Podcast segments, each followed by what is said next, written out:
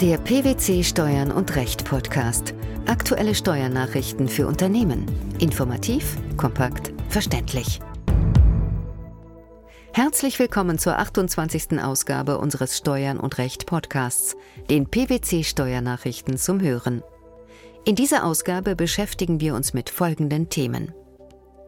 Steuerabkommen mit der Schweiz abgeschlossen.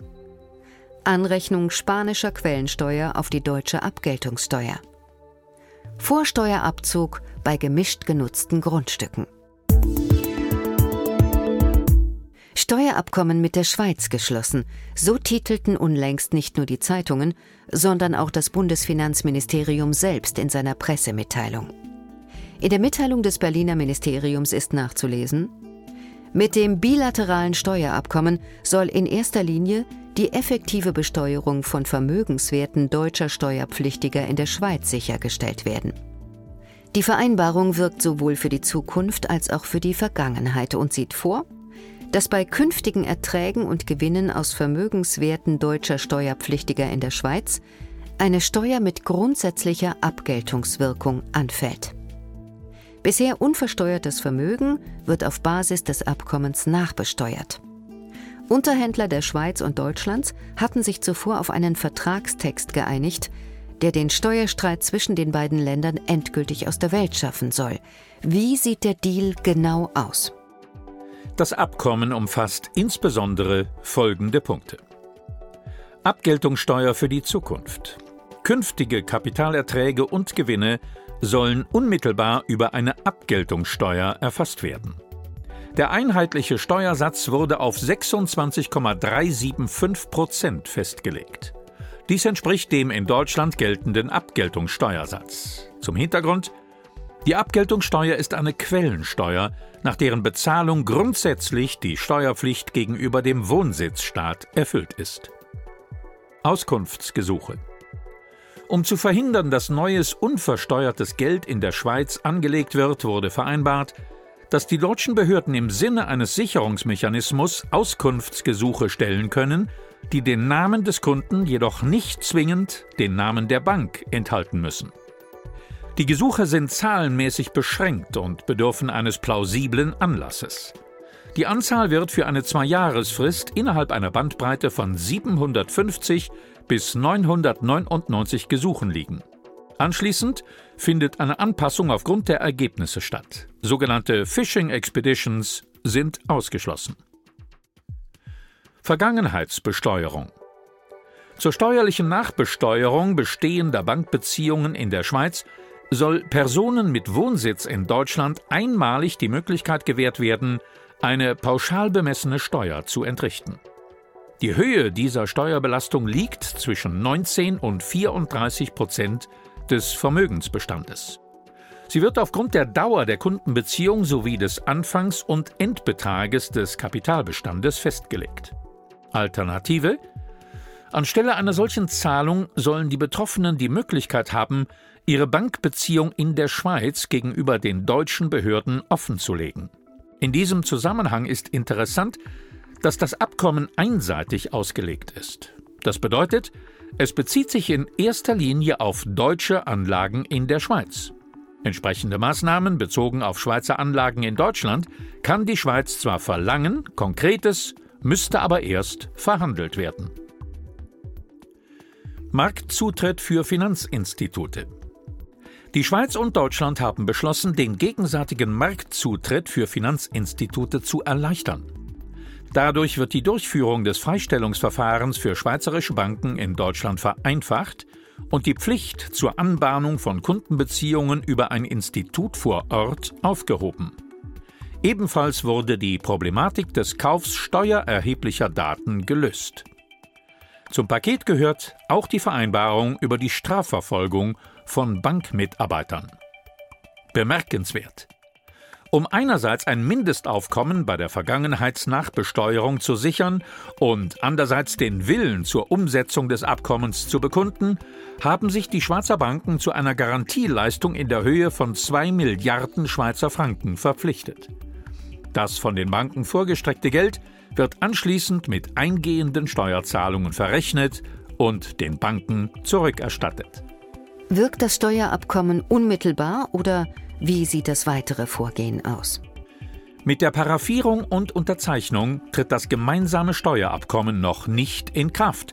Hierfür muss die Vereinbarung noch von beiden nationalen Gesetzgebungsorganen ratifiziert werden. Gute Nachrichten für Kapitalanleger. Die Finanzverwaltung weist auf die Möglichkeit der Erstattung spanischer Quellensteuer auf Dividendenausschüttungen bis 1500 Euro hin.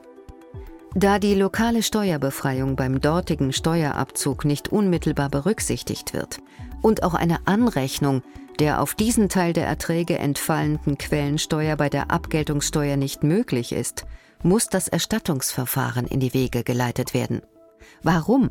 Was sind die Hintergründe? Die anrechenbare ausländische Quellensteuer konnte bis einschließlich 2008 im Rahmen der Veranlagung bis zu einem Anrechnungshöchstbetrag auf die deutsche Einkommensteuer angerechnet werden.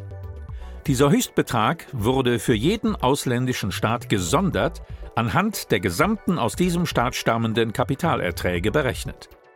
Ab 2009 erfolgt die Anrechnung ausländischer Quellensteuer auf die Abgeltungssteuer bereits auf Ebene der Kreditinstitute, welche die Steuer direkt einbehalten und an das Finanzamt abführen müssen.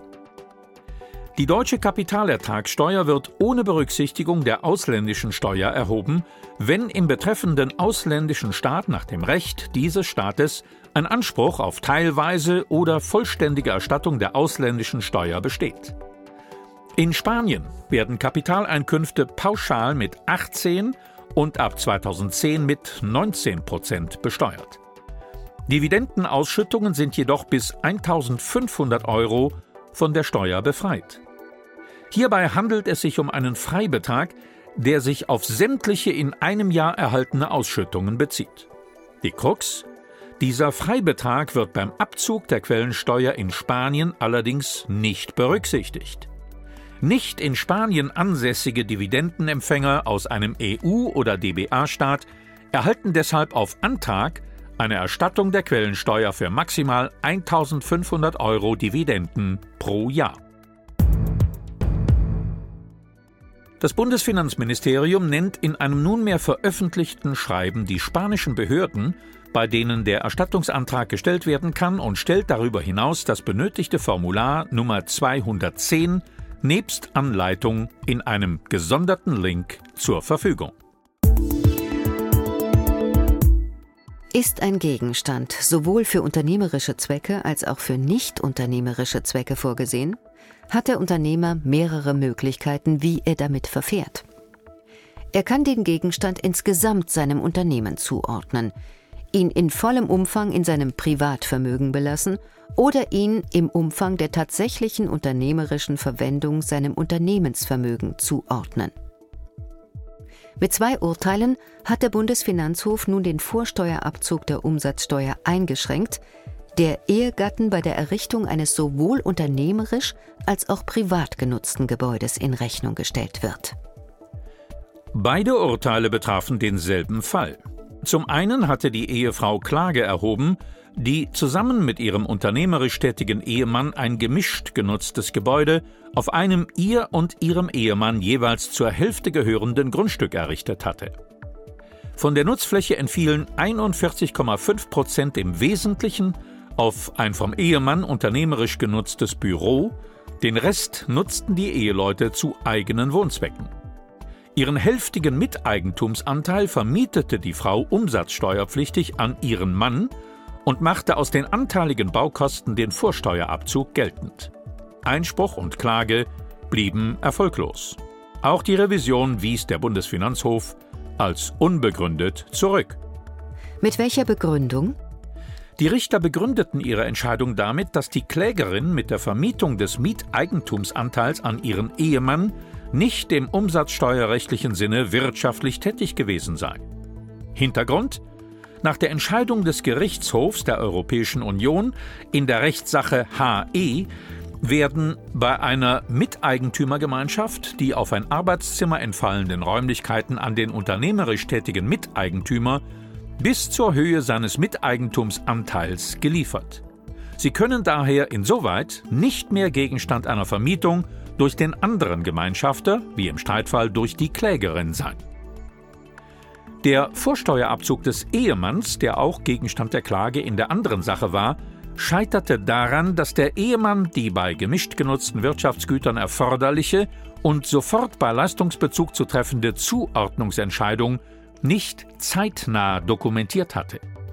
Die Dokumentation der Zuordnungsentscheidung muss, entgegen der Vorinstanz, zwar nicht bereits mit Abgabe der Umsatzsteuervoranmeldungen erfolgen, sondern kann auch noch im Rahmen der Jahressteuererklärung geschehen. Zur Gleichbehandlung aller Steuerpflichtigen sowie aus Gründen der Rechtssicherheit und Rechtsklarheit halten es die obersten Finanzrichter allerdings für erforderlich, dass der Unternehmer seine Zuordnungsentscheidung spätestens bis zum 31. Mai des Folgejahres dem Finanzamt gegenüber dokumentiert. Das nunmehr mit der Schweiz geschlossene Steuerabkommen, die Anrechnung spanischer Quellensteuern und der Vorsteuerabzug bei gemischt genutzten Grundstücken, das waren die Themen der 28. Ausgabe unseres Steuern und Recht Podcasts, den PwC Steuernachrichten zum Hören. In der nächsten Ausgabe informieren wir Sie über eine aktuelle Entscheidung zum gewerblichen Grundstückshandel, über die Beurteilung der niederländischen Wegzugssteuer nach EU-Recht und über vorweggenommene Werbungskosten im Rahmen der Berufsausbildung. Wir freuen uns, dass Sie dabei waren und hoffen, dass Sie auch das nächste Mal wieder in die PwC Steuernachrichten reinhören. Steuerliche Beiträge zum Nachlesen finden Sie in der Zwischenzeit unter tax-news.pwc.de.